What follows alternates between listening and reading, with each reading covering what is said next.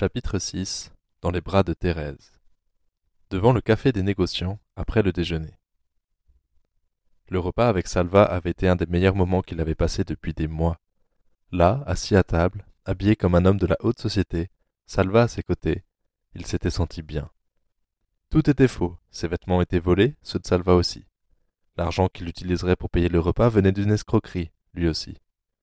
Mais, assis à la table du café des négociants, il s'était senti à sa vraie place. Les serveurs l'appelaient monsieur, le servaient avec des couverts aux brillants parfaits.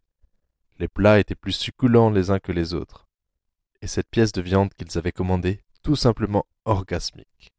Comment penser que le morceau du muscle d'un animal puisse procurer un tel plaisir? C'était tout simplement indécent. Et dire que tous ceux présents dans le restaurant à ce moment goûtaient à ces plaisirs quotidiennement? Mais arrivait-il seulement encore à l'apprécier? Aucun d'eux ne semblait vivre le moment.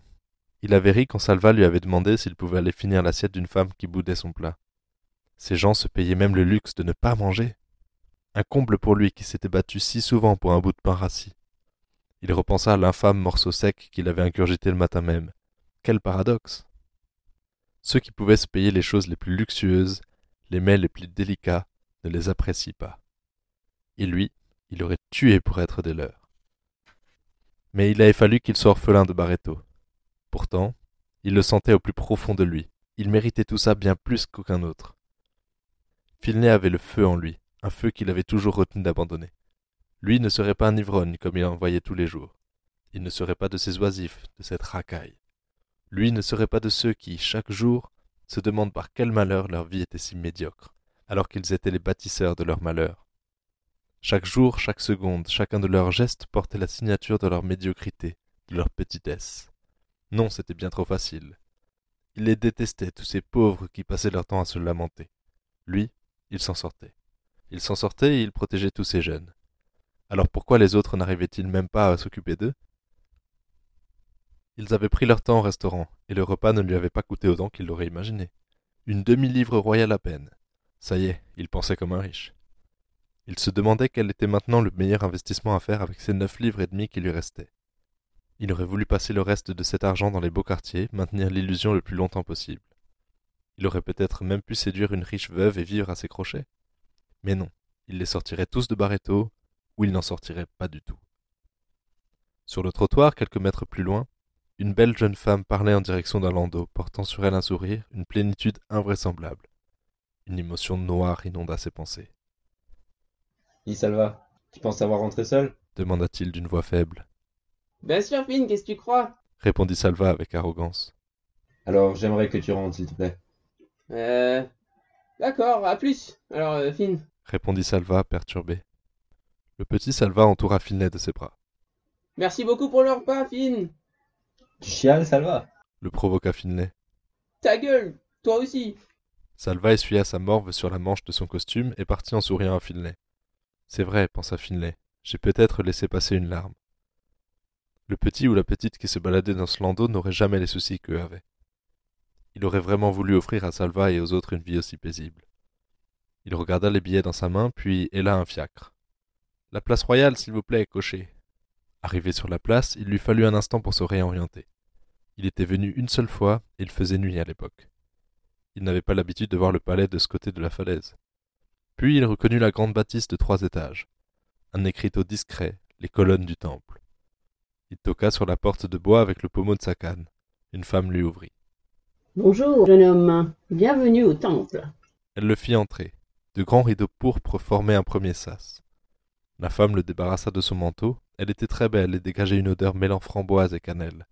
Une odeur chaude comme son souffle sur le cou de Finlay. Tout dans le hall d'entrée était doux, les tissus, les tableaux. Un comptoir lui faisait face. Des bouteilles de différents alcools trônaient là. La femme déposa son frac la femme déposa son frac sur un porte-manteau, puis elle revint doucement vers lui et lui saisit la main.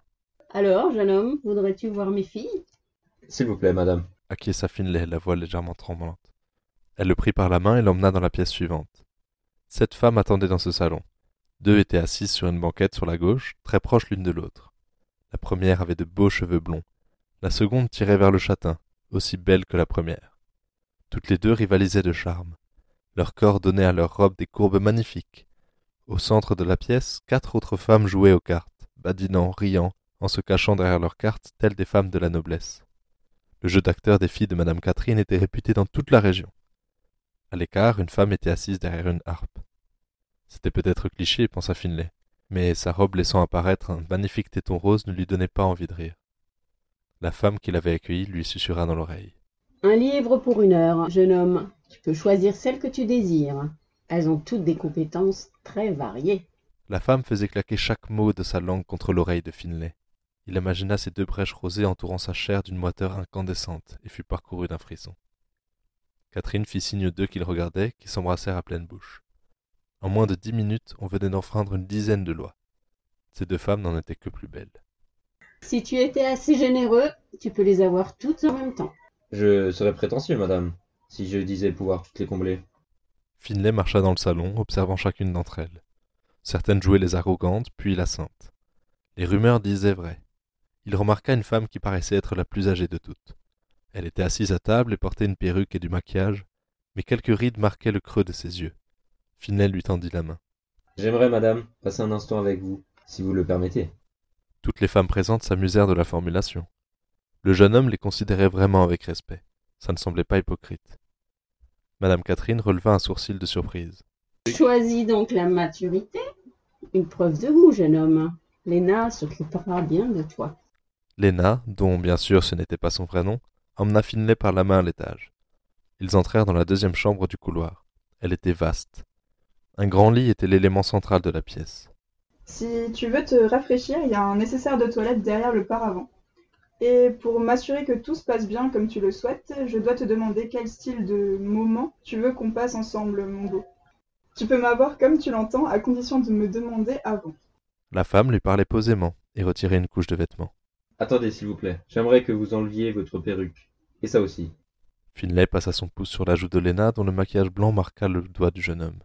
Tu sais, tu payes pour un temps. Ne préfères-tu pas en profiter tout de suite? Non, c'est important. S'il vous plaît. Je veux vous voir. Elle allait enlever son chemisier et dévoiler sa poitrine, mais Finlay l'arrêta, faisant nom de la tête. Léna retira ses artifices, la grande perruque imitant les femmes d'une autre génération, et son maquillage blanc. Elle avait l'air bien plus vieille comme cela. Ses cheveux étaient fins et leur couleur n'était pas aussi fraîche qu'elle devait l'être durant sa jeunesse. De nombreuses petites rides autour de ses yeux apparurent. Finlay l'observait se préparer. Vous êtes magnifique, madame. Léna parut gênée par ce compliment. Voulez-vous bien vous asseoir sur le bord du lit? dit Finlay en lui indiquant l'endroit. J'arrive. Finlay disparut derrière le paravent. Elle l'entendait bouger, s'attendait à le voir sortir nu, prêt à la prendre sur les draps. Mais non. Lorsqu'il reparut, seul son torse était nu. Finlay était grand, plus grand que la moyenne. Son corps était très athlétique. Et elle observa ses abdominaux bouger sous la peau quand il la rejoignit. Debout face à elle, il la dominait. Je vais devoir vous demander quelque chose d'assez spécial, madame. Oh, tu sais, j'en ai vu de toutes les couleurs depuis le temps. Tu ne risques pas de me surprendre. Finlay se mit à genoux, puis posa sa tête sur ceux de Léna, qui ne comprit pas. Tu sais, on va avoir du mal à faire quoi que ce soit comme ça. hein. Rit-elle. Détachez mes cheveux. Elle desserra le ruban qui retenait les longs cheveux noirs de Finlay. Ils tombèrent telle une cascade de chaque côté. Maintenant, est-ce que vous voulez bien passer votre main dans mes cheveux? Euh. Oui, bien sûr, mais. Et est-ce que vous pouvez continuer comme ça jusqu'à ce qu'on doive rendre la chambre? Léna passait doucement ses doigts dans les cheveux de Finlay. Effleurant sa nuque, elle sentit une chaleur étrange se déverser sur ses genoux.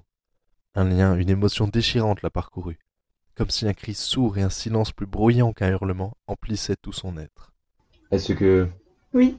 Est-ce que je peux vous demander si vous avez des enfants, Lina Euh, oui, j'ai cette chance-là. Ils doivent être à peine plus jeunes que toi.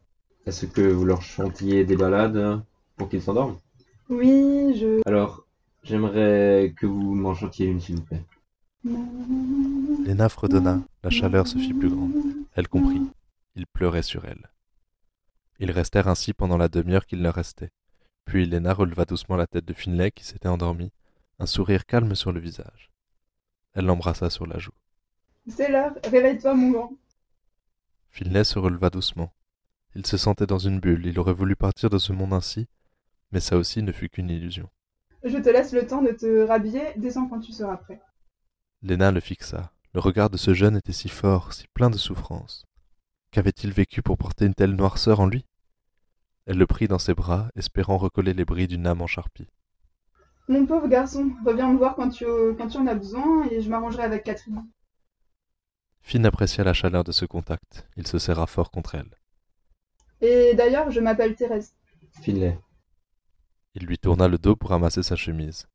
À cet instant, Thérèse écarquilla les yeux de surprise. Eh bien, Finlay, euh, tu n'auras pas beaucoup de route à faire pour venir me voir, petit cachotier. De, de quoi vous parlez? Ce sera notre petit secret, mon grand. Elle lui fit un dernier baiser sur le front et disparut. Avait dû prendre quelques minutes pour redescendre. Le moment avec Thérèse l'avait profondément apaisé. Mais sa dernière réflexion restait dans sa tête. Dans le hall, Madame Catherine s'enquit de sa satisfaction. Il la félicita et lui promit de revenir. Il n'avait pas pu quitter Thérèse des yeux. Elle avait repris sa place dans le salon. Elle aussi le fixait, lui adressant un doux sourire. Quelque chose passait entre eux, quelque chose de faux, mais de non moins agréable. Il déambulait maintenant dans les rues, il se sentait vide. Que faire? Tout ce qu'il voyait lui semblait inutile, sans but, médiocre. Il aurait aimé avoir quelqu'un à retrouver, une personne qui tiendrait à lui. Il marcha tant qu'il se trouva sur le pont Nicolas Norton, le même qu'il passait ce matin dans l'autre sens. Voilà ce qu'était son but, rentrer à Barreto. Il n'y avait que là-bas qu'il existait pour quelqu'un, mais l'idée de se retrouver à nouveau dans ce tas de misère s'abattit sur lui avec lourdeur. Il s'arrêta un instant et observa le Flurat qui coulait vingt mètres plus bas. Un petit saut et tout serait paisible, comme dans les bras de Thérèse. Bon, mon plan pour moi, pour sortir de Barreto, c'est de lire Arco. Merci infiniment pour votre écoute. L'histoire vous plaît? Le roman complet vous plaira encore plus. N'hésitez pas à vous procurer un exemplaire pour encore plus de suspense et d'intrigues toujours plus intenses. Le lien pour le commander est en description.